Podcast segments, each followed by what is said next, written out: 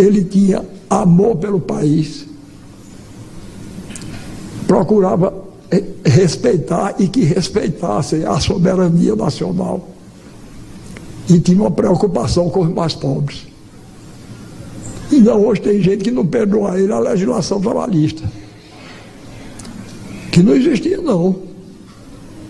Não existia nada nessa linha.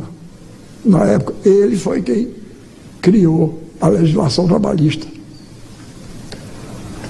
É, então Getúlio tinha essas, essa, mas no tempo, do tempo dele eu me lembro de uma história. O povo brasileiro é genial para inventar essas histórias, né? E, e Getúlio viveu no tempo do nazismo e do fascismo.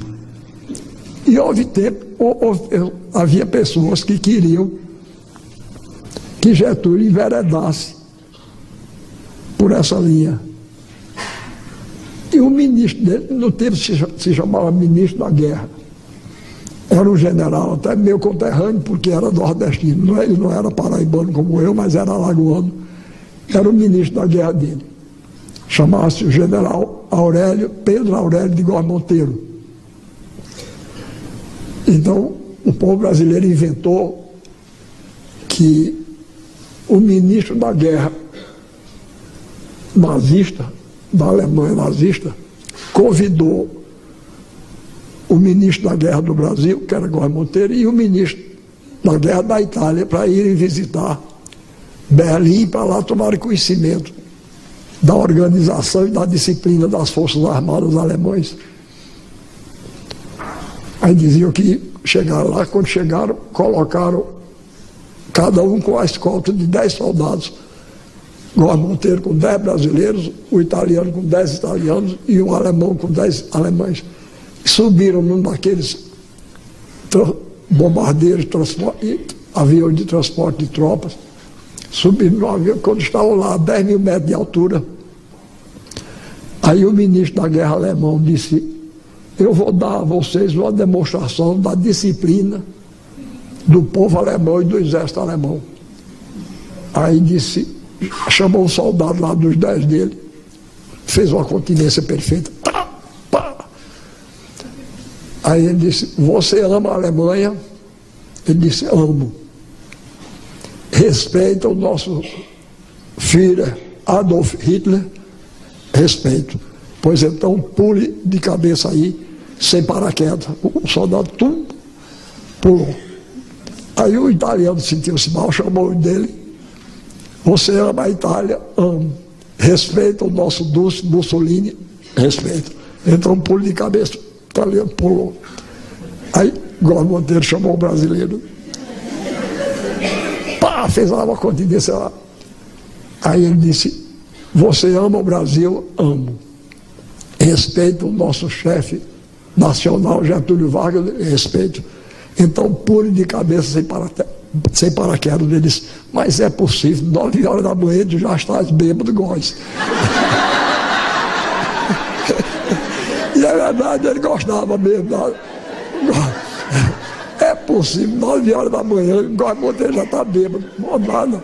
Pois bem, então, é, é, quer dizer, isso é, é a gargalhada do povo brasileiro e não resistiu muito não. Agora, infelizmente, ele foi deposto, mas ele não foi deposto pelo que ele tinha de ruim, não. Ele foi deposto pelo que ele tinha de bom. Tá certo? foi depois pelo que tinha de bom.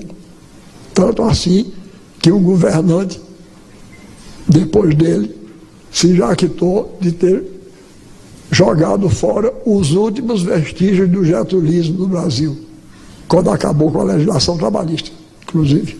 Ali dizer uma coisa que os meios de comunicação vão ficar com a maior raiva de mim. É,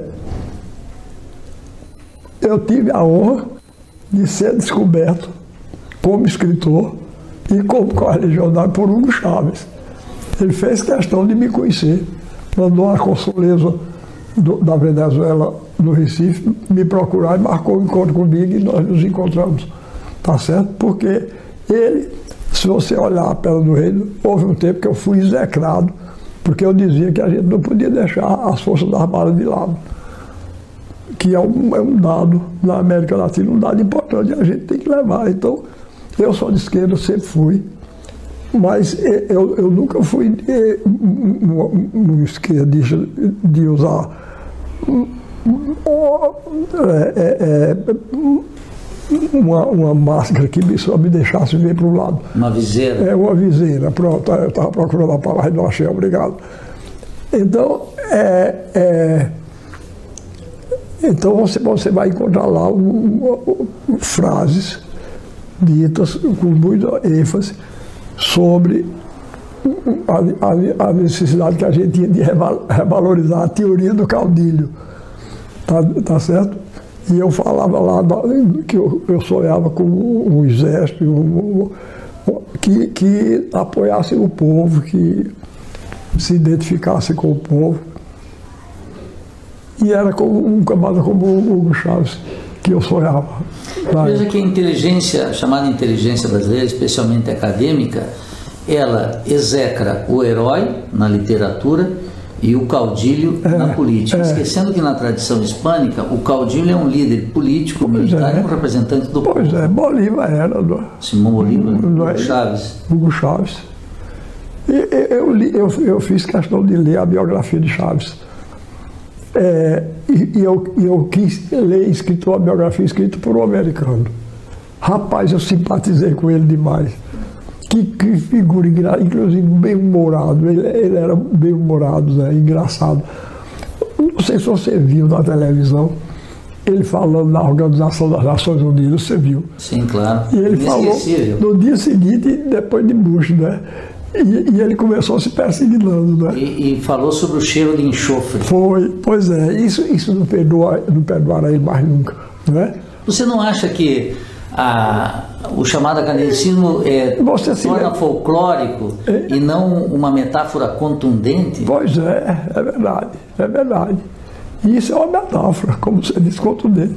Eu, eu, achei extraordinário, inclusive me lembrou um outro, um outro chefe de Estado que tinha também senso de humor, né? Nikita Khrushchev, você está lembrado? Sim. Ele, ele o sapato. Deu, deu uma sapatada lá. Aquilo tudo era marcado de propósito, né? Era ah. para marcar, de, de ficar indignados. Né?